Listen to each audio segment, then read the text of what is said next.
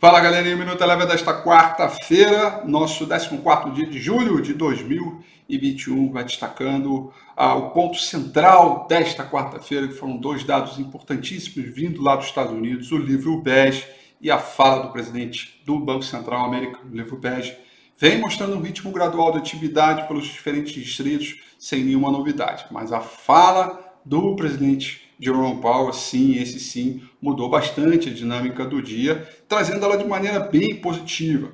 Disse o Powell que a recuperação dos Estados Unidos ainda não progrediu o suficiente para levar a uma redução das compras mensais de títulos.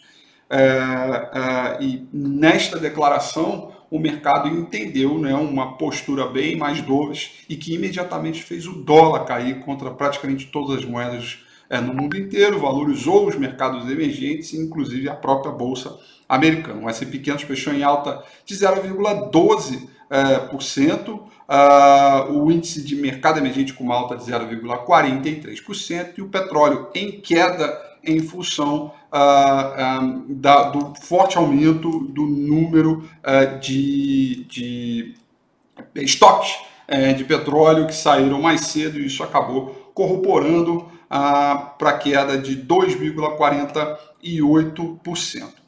Por aqui, dólar em queda também, acompanhando esse fluxo global, queda de 1,53%, com o índice Bovespa que chegou a piscar 129 mil pontos, mas se manteve aí acima dos 128 mil eh, pontos, com uma alta de 0,19%. Eh, Destaque negativo para as ações da CSN é, Siderurgia, que fecharam com queda de 3,98%, destaque positivo para as ações do Banco Inter, que fecharam com uma boa alta de 6,08%.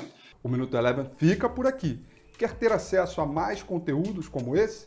Inscreva-se em nosso site www.elevenfinancial.com e também siga a gente nas redes sociais. Eu sou Rafael Figueiredo e eu te espero no próximo Minuto Eleven.